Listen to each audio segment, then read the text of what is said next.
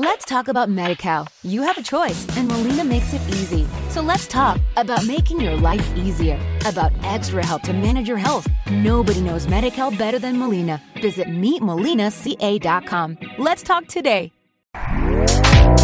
Este podcast forma parte de Evox Originals. Disfruta de este avance. Estás escuchando Vino para Camaleones, un podcast de vinos para flipar en colores.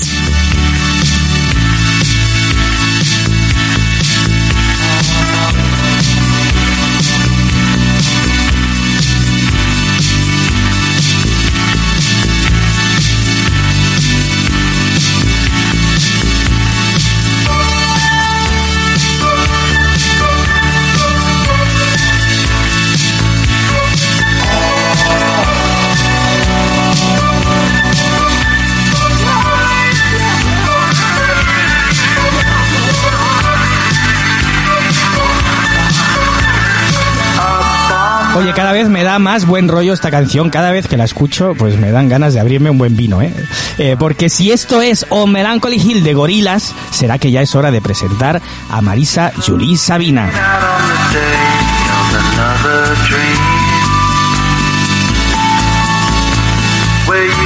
Ella pues tiene, eh, bueno, eh, gracias a Dios colabora con nosotros porque necesitamos a una sommelier, a una educadora como ella con una pasión, acercar al personal a descubrir el maravilloso mundo del vino, sobre todo desde otra perspectiva.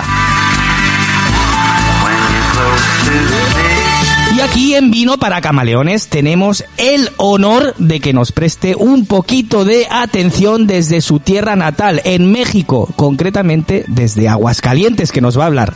Eh, oye, Marisa, ¿cómo estás?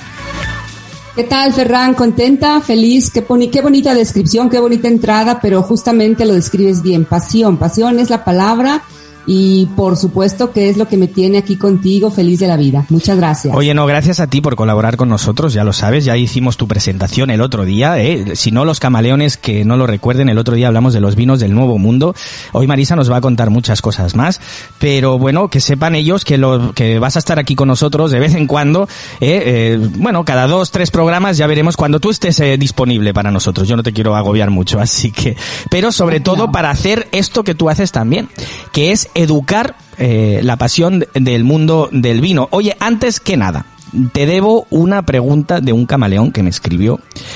Eh, Pablo, desde aquí le mando, le mando un saludo, porque me dijo, escúchame, muy bueno el programa, me encantó Marisa, pero es que necesito preguntarle una cosa. Yo digo, claro, hombre. Y me dice, por favor, pregúntale si el gentilicio de Aguascalientes, el gentilicio, ¿cómo os llamáis la gente de, agua, de Aguascalientes? Porque me dijo que es hidrocálido.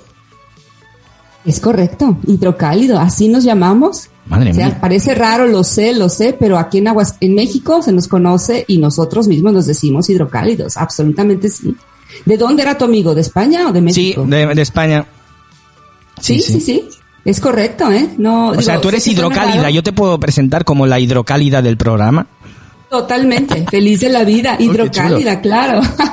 me da, me da, se me hace chistoso porque yo lo tengo para mí, o sea, para mí ya es tan común y tan normal que, que a alguien más le llame la atención, pues me, me parece, me parece raro, pero sí, ¿eh? Efectivamente, no, orgullosamente hidrocálida, así decimos. Qué bueno, ¿no? Hostia, bueno, Ah, claro. pues ya está, una curiosidad más que, que sabemos, mira, de todo, todo se aprende. Debe ser uno de los gentilicios más extraños que yo he oído, ¿eh? Pero mola, es que además mola un montón, es como, yo qué sé, parece como, como muy punky, así que me encanta.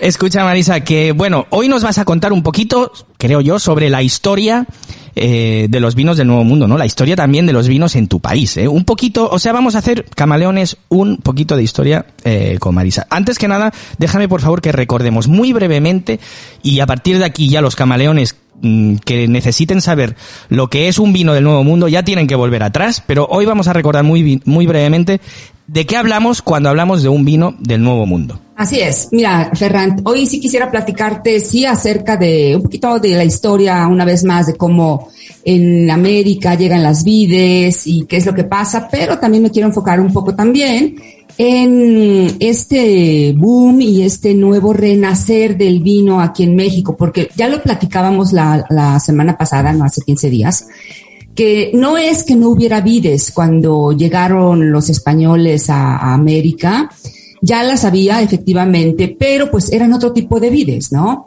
Y realmente, pues las vides eh, europeas que, que, llegan en el segundo, eh, llegan pues después con Hernán Cortés, pues son las que realmente empiezan a funcionar y a darse de manera correcta aquí en México, ¿no? Un poco pues como en todos lados, ¿no? La vid y el vino sí se hacía, pero de manera un poco empírica. Tú sabes como que los que cultivaban la vid pues eh, creían que era el milagro de Dios porque no se entendía ni por qué por qué se fermentaba la uva y por qué se obtenía vino. Entonces, pues bueno, era una cosa muy circunstancial, ¿no? Cuando llegan los españoles, eh, en, bueno, en 1492, en el descubrimiento de América, y que se dan cuenta que aquí es una tierra que puede ser muy, muy fértil, que ya se daba vino, se traen las vitis eh, europeas y entonces se empiezan a dar cuenta. Y en 1524, Hernán Cortés, fíjate, lanza un decreto en el que dice que cada colono español tiene que plantar mil vides por cada cien indígenas a su servicio.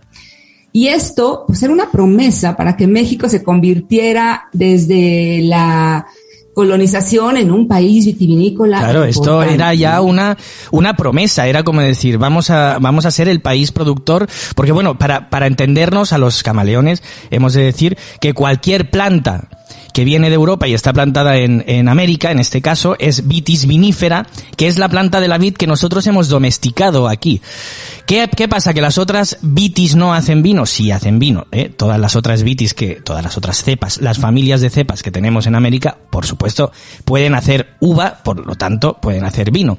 Pero nuestro gusto por el vino ha quedado muy marcado con la vitis vinífera, que nos produce aromas y sabores que son los que estamos nosotros acostumbrados en el mundo del vino que son esos sabores pues de, del vino blanco pues a cítricos o, o, sabores más complejos o lo que sea, ¿no? Entonces estamos muy bien acostumbrados a esos sabores y por eso lo que hacemos es propagar todas esas vitis viníferas por el mundo. Fuera de Europa les llamamos los vinos del Nuevo Mundo.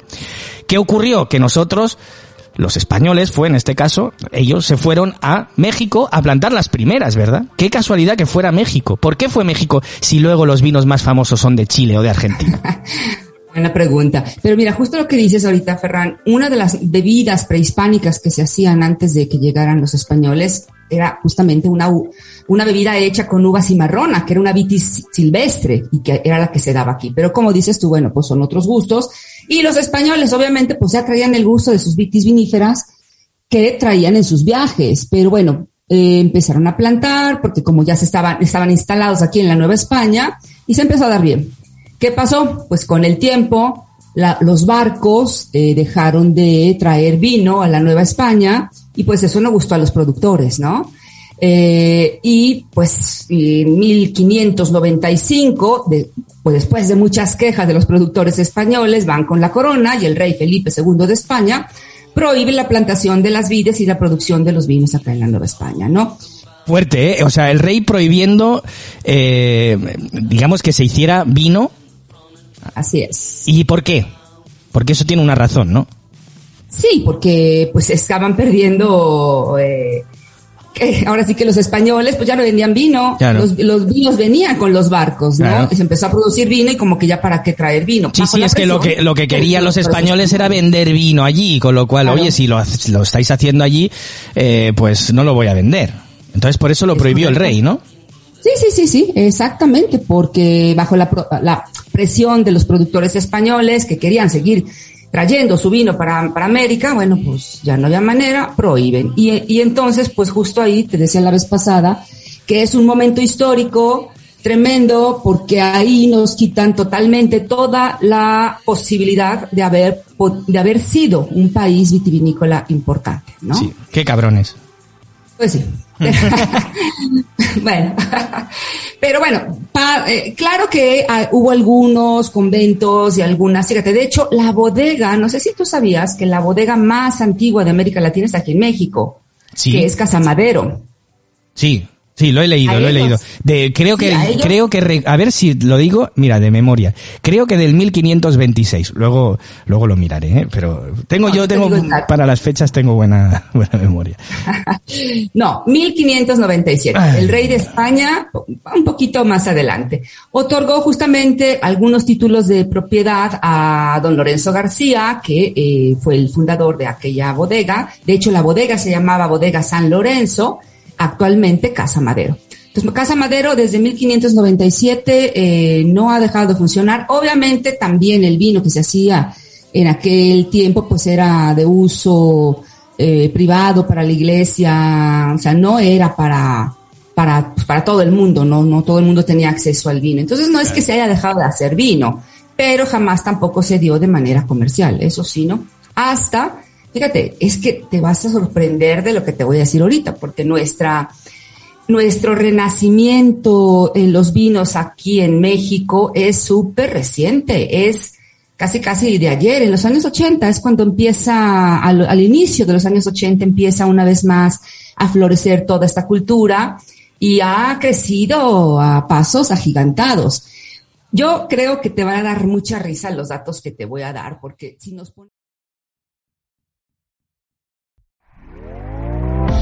¿Te está gustando lo que escuchas?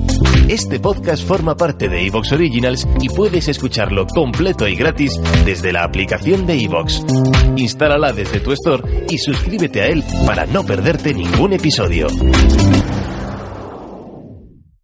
Let's talk about MediCal. You have a choice and Molina makes it easy. So let's talk about making your life easier, about extra help to manage your health. Nobody knows MediCal better than Molina. Visit meetmolinaca.com. Let's talk today.